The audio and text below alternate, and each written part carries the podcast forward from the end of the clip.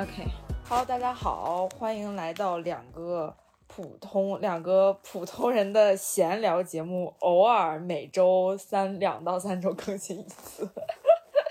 我是西西，Hello，大家好，我是橙子。嗯，本期你来介绍一下吧。嗯，也没有什么就是特别的主题，但是其实最近我的生活过得过于精彩，所以呃。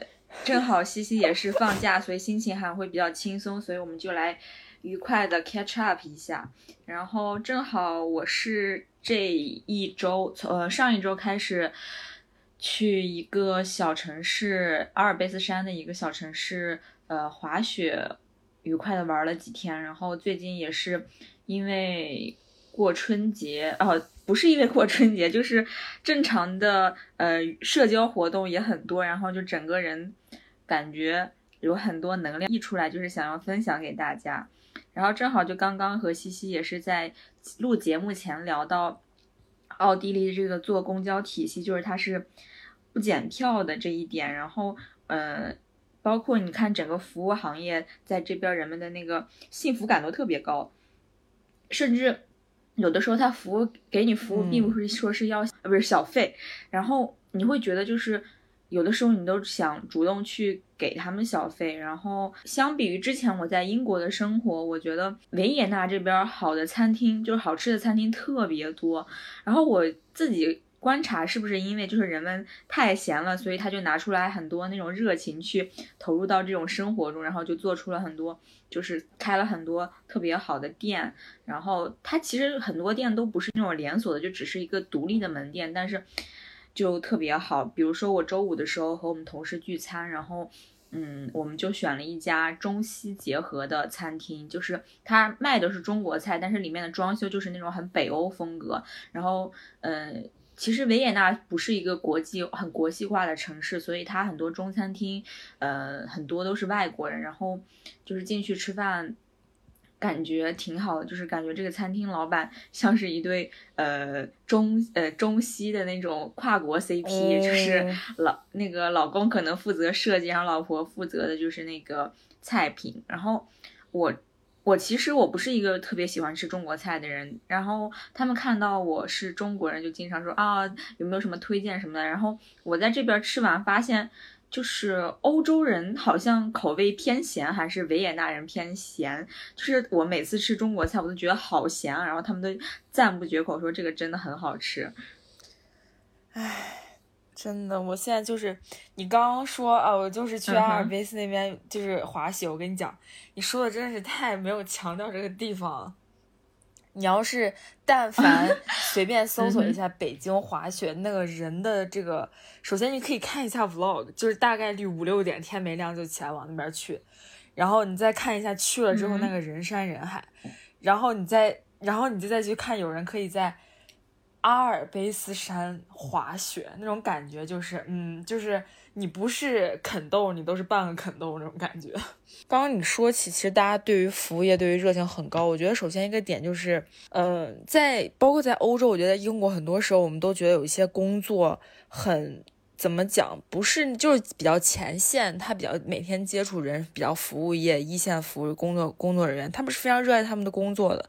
你可以经常看到有一些服务人员，他是非常有热情的。我觉得那就是热爱，不仅仅是说他给你打工而已。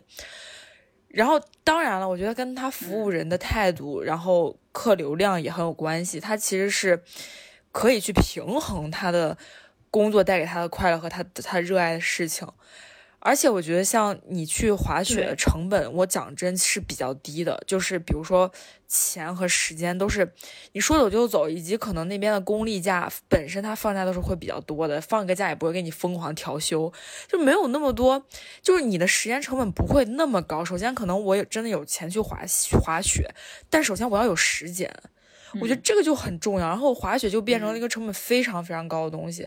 然后你可以看滑雪的品牌也非常非常的比如什么 COS 跟 The North Face，什么 Barton，就一定要是拔出两三个滑雪界爱马仕，然后一把把这个潮流给引爆，然后才去滑雪。就我会觉得说，在国内的很多时候的有一些事情，是非常需要你，成本非常高，门槛也非常高，然后大家好像很需要一个 timing，把这个事情给啪爆一下，然后大家才会说，哦，我可以去。就我觉得大家不是享受，而是跟风，你能理解吗？我觉得我也跟风，比如说什么小到追追牌品牌，大到呃中型到开业去排一排队，大到跟一跟这种比如说滑雪类似这样的事情，我觉得就是你不是在享受，你只是觉得说哦大家都在做，所以我要去做。但我觉得在欧洲很大家是非常享受自己所拥有的东西，比如说我留出一些时间去。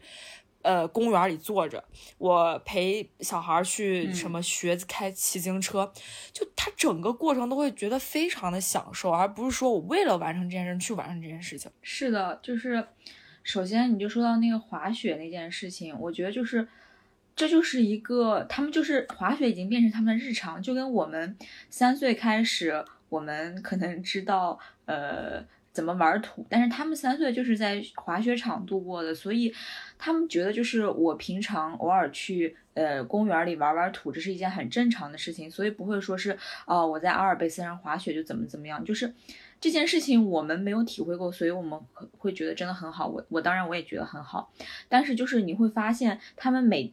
每年每年都这么过的话，他们只是觉得这是一件比较开心的娱乐活动，而不是说是这是一个很怎么样的事情需要拿出来 show off。然后，另外就是，其实我，就最近我能感觉到我被这边改变了很多。好的例子就是滑雪服这个例子，我在之前其实是没有一个正儿八经的滑雪服，然后这次就。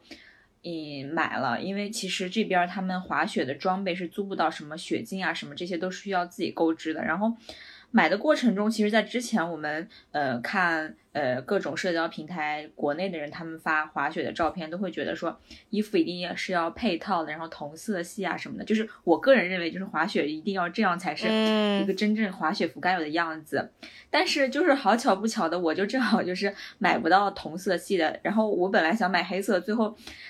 莫名其妙的又买了一条粉色，就是 整个人都要被粉色包围了。然后，嗯，就是去了之后，你发现基本上没有人，就是很一定要注意搭配，还是还是怎么样。但是其实你看他们全身的滑雪装备都是自己的，也不便宜。然后他们也不会说是专门为了拍照，说是买一个很好的，不是衣服已经其实是挺贵的，但是他们不会说是说是一定要发圈啊干嘛的，因为。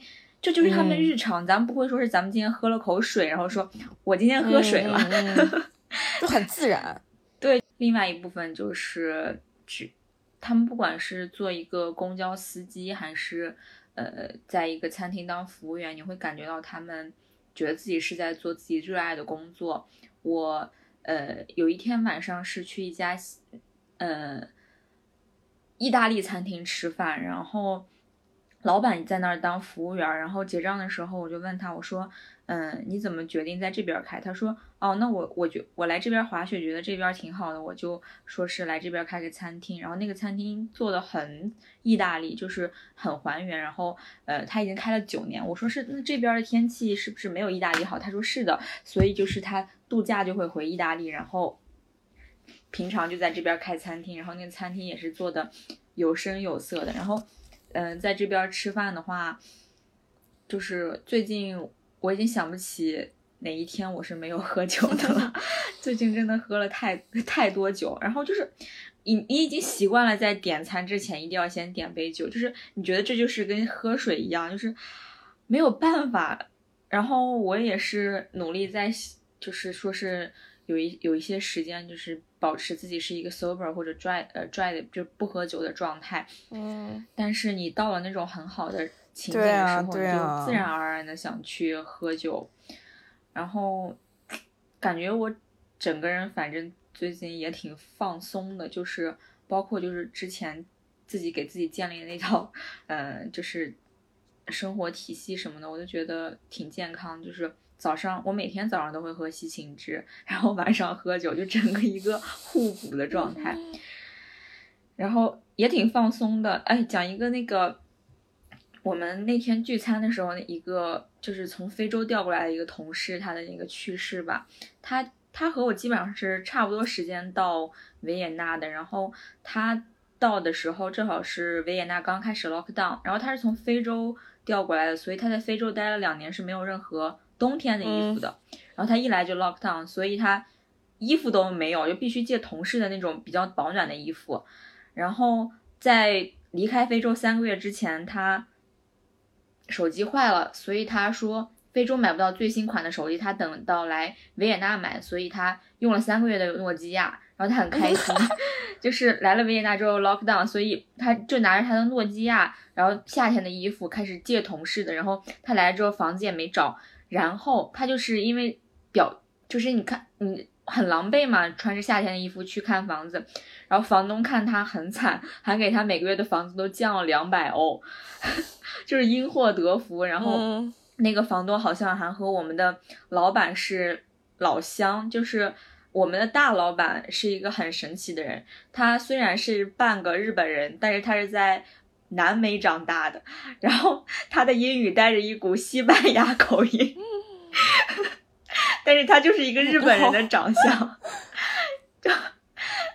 然后但是他好像是没不知道。我们讨论不知道他有多少 percent 的一个南美的血统，所以他整个人看起来虽然是一个呃亚洲人长相，但是却有一些像那种小狐狸，就是长得特别可爱。然后他整个人呢也很 chill，就是我们整个部，我就感觉我来对部门了。然后就是我们现在的上班的到达到嗯，就是去公司的。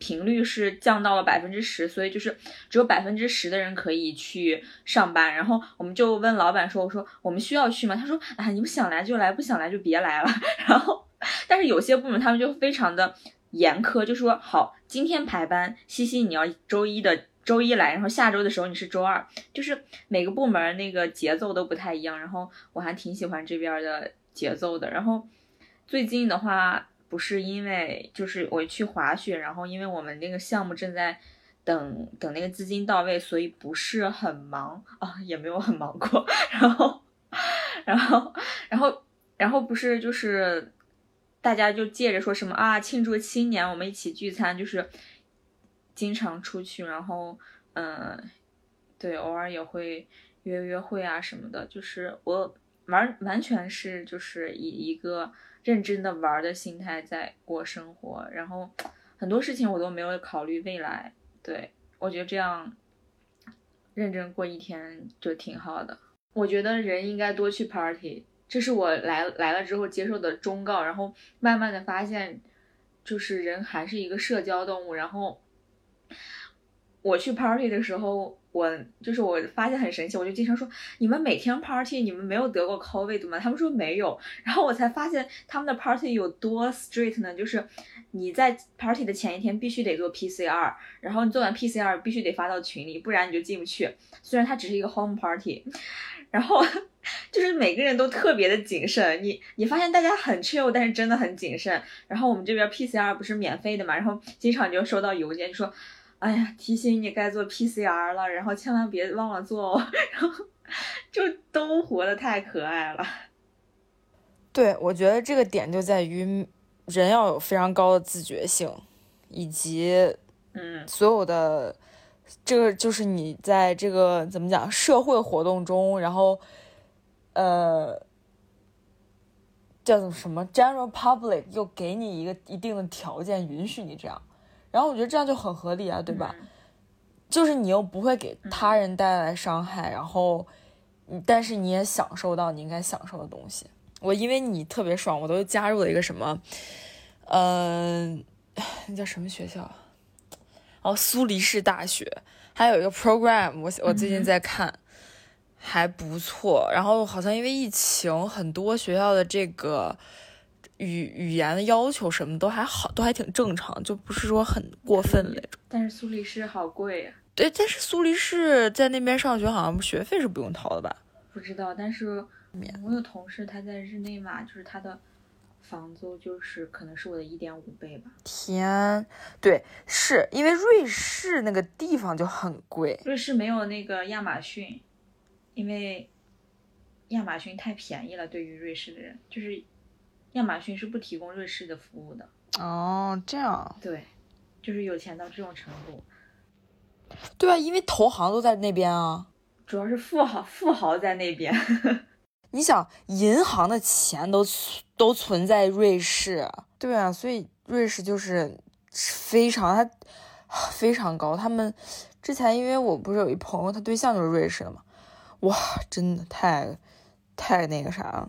不是他们消费特别高，他而且其实瑞士，你如果你住在那种 countryside，其实非常就不是特别发达，就因为瑞士本身它够发达，所以它欠发达地区也也是很发达，但是就是很闭塞，就是对于有一些就也会有那种像城镇发展的这种感，就和乡农村发展那种感觉，但是费用就是他们的消费什么是非常非常高的，就火车票非常。说起这个，我回来的时候，嗯。我们买的那趟车给延误了，所以我就发挥了我在英国的特色，提前做做做了就是当场出发那一趟。然后上去之后，他不是要查票嘛，然后我们就我们就说什么，呃，我们提前做这一趟。然后那个那个那个检票员就说，嗯。一般情况下是不可以的，但是这次你我就放过你们吧。然后他拿着我的手机，就拿出那个呃，如果是纸质票的话，他会验票那个夹子，在我手机上夹了一下。我那一瞬间，我以为我的手机要裂开了。然后他说 It's a joke。然后我就说，大家生活的真的太轻松了吧？是真的，觉得就很享受，就是把奇迹活成了一个日常，因为你你永远预测不到。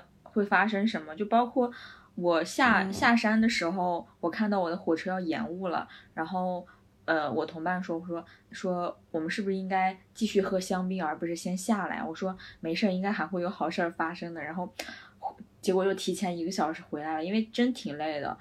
然后，反正就一定要有那种一定会，是一定会一直有那种你预料不到的好事发生，就一直会有这样的好事发生。哎，我每天就是看你的微博，我就非常开心。我觉得就做新事情的时候，我现在越来越少参与参考别人的意见。就是，就算那个人来的来自于这个城市，然后我同事也刚去过，但是我真的很少参考别人的意见。我发现，只要我问了别人的意见，我就没有办法发挥自己那个创造性了。但如果我自己做攻略的话，我就能在那个慢慢的这个。网络上找到很多我真的想做的事情，所以我现在觉得人，我是会尽量很少很少的参考别人的意见，就是我发现这一点太重要，就是独立思考，就是自己做自己的攻略，这样才好玩。因为我觉得说，而且就像你刚刚说，你信息量接受太多，首先，呃，首先你信息量接受的时候，很无效的信息也会同时进来。然后当信息量足够多的时候，其实是会紊乱。即使你有判断判断力，因为你没，其实你没去过，你也没有体验过，那你就会被其实所有的堆积的这些东西影响。然后你在堆积的信息过程中，只要总结出很多的那个共通点，你就会觉得说，哦，那我要这样这样这样。但你真的去体验的时候，发现其实其实真的也没必要。就是就像你咱俩之前说的，说你去你想去一家餐馆，或者你想看一部电影，影评重要吗？你可以说它非常重要，但是多重要呢？饭是不是你吃了才知道难吃？电影是不是你看了知道才知道难看？对你可以说，那不是所有的事情都是我体验过了我才要去知道它不好或者是后悔。但是因为很多事情很主观，你没有办法觉得别人的判断就是准确。即使一百个人都告诉你就是这样，那未必对啊，因为因为太很难统一嘛，我觉得。所以，如果你想要做这件事，你很坚定，比如说你今天就是要看这个电影，然后你就算看了这个电影，这个电影真的像大家说的很烂又怎样？你难道每年不能有一部电影的 KPI 是给烂片的吗？就就 chill，你知道吗？就没有没无所谓，就看不来。所以呢，吃了一顿难吃的饭啊，然后呢？对，有的时候你吃一顿难吃的饭，如果就是和你吃饭的人很有趣，你都不会觉得那个难吃了。对，我一直都觉得说吃饭最重要是人，根本就不是这顿饭。对，包括旅行也是。包括你说，我觉得谈恋爱的时候，至少我在不管就是长期谈恋爱的时候，我有一个点，我觉得我坚持的很好，就是我想在这个时候跟你在一起，我只要把这个时间我们是在一起的，干什么都不重要。即使我们现在想要去吃一个很火的火锅，我们现在就是要排三个小时的队。所以怎么了吗？浪在浪费时间，不是在浪费时间。这个时间我就是要拿出来给你用的，给我们一起用的。那我们排三个小时队，跟我们去逛三个小时街，都 OK 嘛？就是两个人一起在体验很多东西嘛。对，然后是我回来的火车上。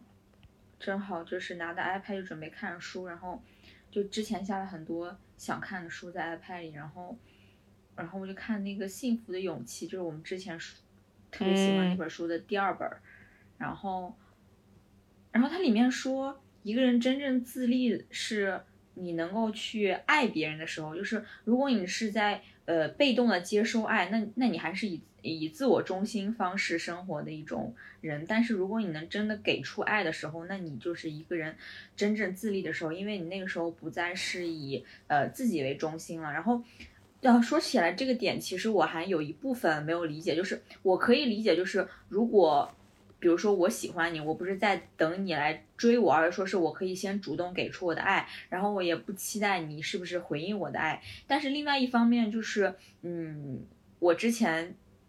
认为的点就是，你如果足足够爱自己的话，嗯，是不是别人看到你爱呃爱自己的这个你也会很喜欢你？所以就是我不知道什么就是什么样的一个方式是呃就是他所谓的自立，然后去给出爱的方式，因为嗯感觉我还是一个偏向于自我中心主义的人，但是他又说自立是要先把爱给出去，就是你理解我的困惑点吗？嗯，这个可不可以用一个话来解释？就是我最近看了一本心理的书，他说人其实的过程就是，呃，为什么大家从研究很多关系都是从你婴儿跟母亲的关系去研究，然后你很多现在的这些行为其实能够反映到婴儿的行为，就是你是否真正长大或怎么样。我觉得你说这个点可以想一下，我可以想一下，就可能说这个因素有很多吧，但是你说给予爱这个。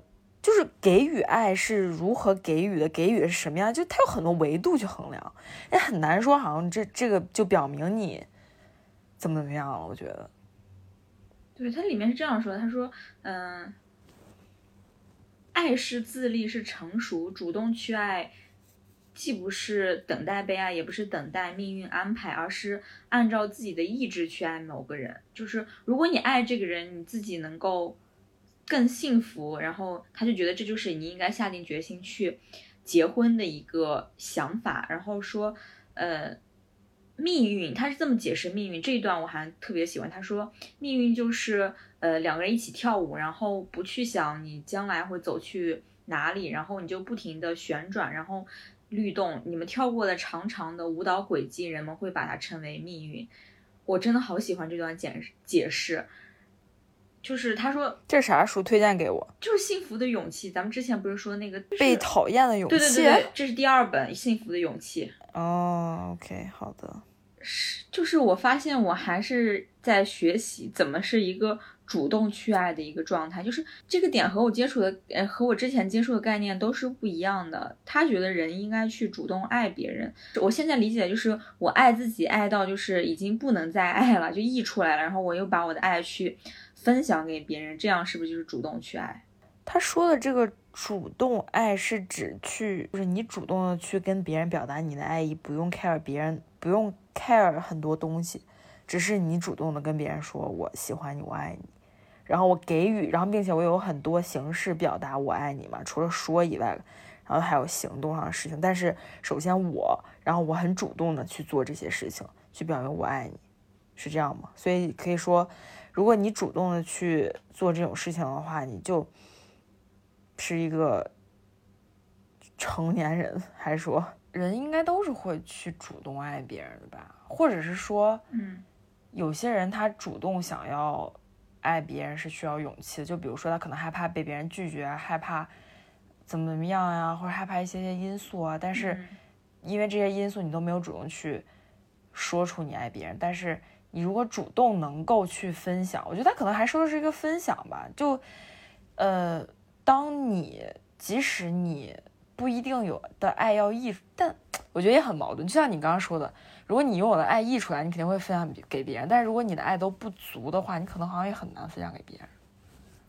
对，然后呃，他他里面我理解了一点，就是我也很同意的一个点，就是他说，呃，就是要一定要去信任别人，信赖别人，只有信赖就无条件的信赖别人，尊重别人。然后他说这是一个给予的开端，这是个给予的行为。我觉得，就像我之前很确定的一点，就是我最喜欢的一最喜欢的一个品质是真诚，然后真诚就是。就是这个人，他肯定是说出他真实的想法那种。然后我我这种时候，我觉得如果我能感受到那个人真诚，我是会无条件的信赖这个人的。然后，然后我最近接触到一个概念，就是怎么样去信赖别人呢？就是你要去真的去信赖每一个人，就是就算他在你觉得他不够真诚的时候，你也要做出你的信赖选择，就是。我们可以判断这个人他不够真诚，但是我们还是可以表现出我们信赖的那一面，这是不是也是一种给予啊？就是如果他真的能感受到你是在信赖他的话，那也就他就觉得说好，那这个骗局是不是没有关系？但如果他说是好，这个人傻乎乎的无条件信赖我，那可能你们就可以跟彼此说拜拜了。但我觉得所谓的信赖分场合、分情景、分角色，就是我可以无条件信赖你，我可以给予我拥有的全部真诚，但你是谁呢？对吧？就如果你比如说你是同事的话，我觉得没必要。然后如果你是我接触的朋友，或者是我第一次见面的人，那可能我对刚开始我第一次见面人，我就给予他无条我因为，但是我我其实挺同意你说的话，就是你能够给所有人真诚和所有人，嗯。的信任就是你自信和安全感的一个很强的表现。嗯，是，我觉得这个是对，我觉得这个是非常重要的。就是如果你其实防着，你给所有人都设防，那你其实不信任别人，其实也很难，其实很难做到真诚。但我觉得就是，其实还是界限，一个健康的界限，你的 boundary 到底在哪里？如果你过分的去僵化你的关系，把自己自我封闭，去就 trust no one，那对你来说也不好。但如果你真的完全把自己交给对方，我感觉有时候也是很危险的状态，因为你不会，因为你不知道别人会怎么样嘛。因为有些人他就是不管你怎么样，他不不在乎的。我觉得就是度吧，就是度吧，所有的。像我最近读那个书，他说所有亲密关系，包括就是父母跟孩子吵架，父母就是这个叛逆期，很多东西都是因为过分亲密，或者是说你的界限没有很健康而造成的。是，那你说就是，比如说你刚刚说的有一个点特别同意，就是如果你需要选择去无条件信赖别人，说明你这个人是一个安全感很强的人。你说这个安全感具体来说是怎么样一个表现？就知道他这个人，他是自己有自己的安全感呢。肯定，就像我能不能感受到你的真诚吧，或者是说，嗯，就比如说，如你如何判断我是否有安全感，或者是我如何判断你是否有安全感？你就好比你说咱俩的安全感，我是怎么，嗯，作为朋友来讲，就是真诚的去分享我们的所有事情，并且我。不会去想要改变你的看法，或者想要说服你。就比如咱俩现在在讨论这个问题，可能首先一咱们俩没有想的特别清楚，二咱们俩输入的这个东西不够多，那你输出的东西可能就没有逻辑。但是可能你会说一些话，我说一些话，但我们都是在整理对方的思绪，然后去商讨问题，并不是说好像我以一个很强硬的方式想要去说服你，我想要改变你对这件事情的看法，甚至我会情绪会非常激动的说，我觉得这就不是。这就不是安全感跟真诚啊，对吧？我觉得咱俩的这种所谓的信赖、信任，就是首先我是无条件支持你所有的选择，那我怎么去表现我无条件支持？不是我去 judge 你所有的选择，然后我告诉你，尽管我觉得这样不行不行不行，但是我还是支持你，这不是支持，对吧？支持就是你首先你要了解他的想法，其次你要结合他自己实际的这个问题，再其次就是你要知道，你真的是希望他开心的，那他的选择你就是支持，而不是说。我去评对你的选择品头论足，我说你看，你看你去这地方，或者是你看你怎么样，就不会，我是真的打心眼里 be happy happy for you。然后我觉得你这个选择就是对你来说非常好。那这不就是对我来说，咱俩咱俩的真诚、信赖、安全感就这样建立起来的呀？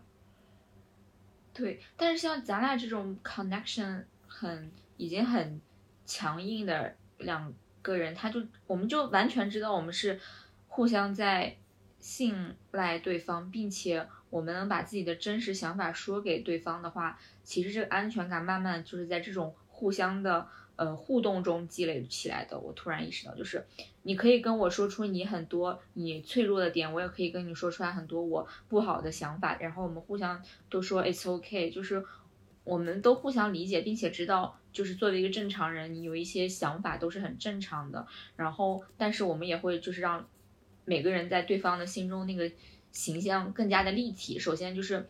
除了这个人好的一方面，我们也有不好的一方面，但是我们都觉得，就还是知道自知道这个人更加更加的完整之后，还是无条件的支持这个人。哇，我我好感动啊，为我们的友情都要哭了，真的是啊，而且就是，嗯，我觉得很多就好比说，你建立亲密关系或者跟你朋友这种关系，什么算亲密呢？有物理距离，物理的距离算就是能够决定你们是否亲密吗？我觉得不能，就像。比如说，我需要知道你今天吃什么，我不需要，但是我了解你的想法，了解你生活的状态，我是真的，我们是可以互相分享的关系。我们看到任何事情，我们都可以说，即使即使意见不统一，我不需要说服，我不需要去用强烈的逻辑去说服你，我的逻辑是对的，对，我不需要这么去做啊，我就是分享。你可以说这个好看，可以说这个丑，无所谓，我不会，我不会觉得你针对我，也不会觉得被冒犯到，我觉得就很自在。就是你在这个关系中又能找到你自己自，又能找到自我，但又彼此又非常的尊重。我觉得在很健康的、就很收放自如的环境里，咱俩的关系就维持的非常健康。但可能朋友这种是比较特殊的，因为他可能还不够，在很多方面他不够亲密嘛，然后也不够说你会你的安全圈画的可能跟比如说你的。男朋友、男女朋友关系啊，或者是你家人，他的这个我觉得圈层是不一样的。那处理别的的亲密关系的时候，可能就更难。但就像你之前我们录播课说的，一个就好比一个老板，他在很多点上，他如果能处理好这个问题，他是绝对有能力处理好很多关系的，不仅仅是这一个，因为很多的他本身的那个 traits 决定了他可以在很多很多方面都做得很不错，而不是只是。就一个品质去 match 一个，不是这样，我觉得是。嗯，我突然觉得，就是我说完之后，我对这个信赖有了更就是更好的一个认知了。就是我觉得敢暴露自己的弱点，一定是信赖的一个表现。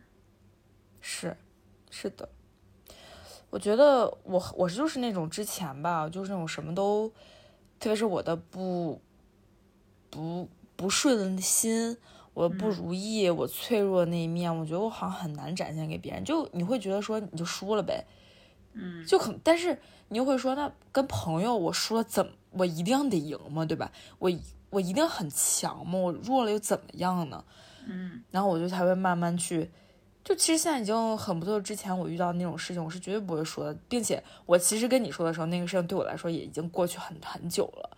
对我才决定跟你说，但是可能打我之前我就不会跟你说。那像我对我来说，这就是进了一步。那未来可能我就会觉得说，那我的我就是会分享我的弱点、我的脆弱呀，我的可可以是不堪，我说出去又怎样？不会怎样。如果他就是我的朋友，他不会就不会嘲笑我嘛，对吧？你肯定会是帮我解决问题，去梳理我的思路，或者你提供我一个新的思路。你不可能说啊，你看他就是不会处理这种事，你看他遇到这种倒霉事吧，就。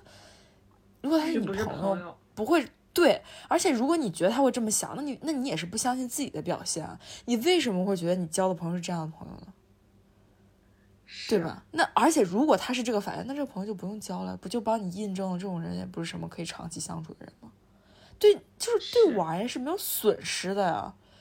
所以我觉得是就是偶尔的去暴露自己的弱点和脆弱的部分，我觉得是挺好的一件事情。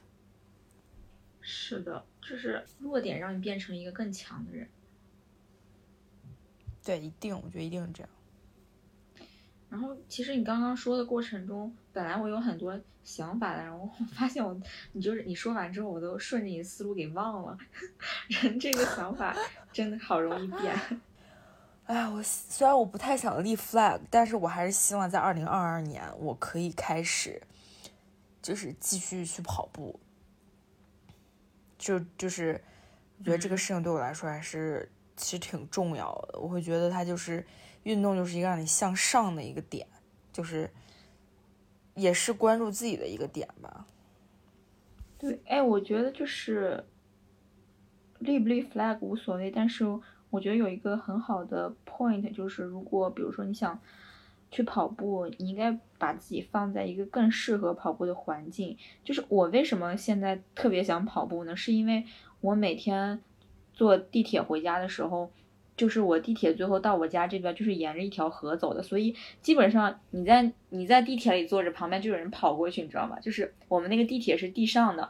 就很爽，就是旁边就是河，然后人在中间跑，然后你在地铁里，你看着你就觉得你也应该去跑，而且就是一下地铁站一出去就是一跑道，就是把自己放在一个更利于跑步的环境，比如比如说你早上起来你就直接给自己穿上跑步的装备，就更好去跑了。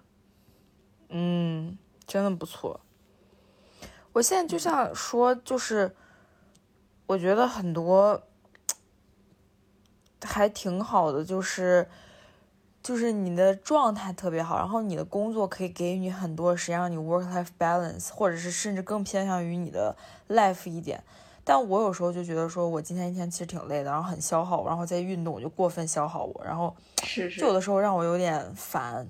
但是你会觉得说，嗯，那你要知道以后你的工作都是这样，至少在很很长很长一段时间里面，你可能都是这个状态。那你要怎么去把你这个状态从这个状态里面去揪出来，然后再说你。一定要分一点时间给你的这个运动啊，或者是干嘛干嘛的。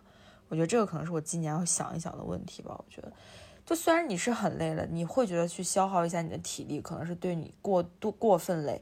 但如果我的心态是说，把这个东西当做一个换气，像游泳的换气一样，我可能需要跑步的时候，我不是一个做饭的状态，我不是一个工作状态，我就是一个运动的状态。然后我运动完之后，如果带给我的这个。能量是非常高和正向的，那我觉得我体力上去累一点也没有没有什么，并且其实可以帮助我恢复体力以及去锻炼一下我的体力，我觉得这也是一件很好的事情。那我们本期播客就到这里吧祝大家新年快乐拜拜。新年快乐拜拜。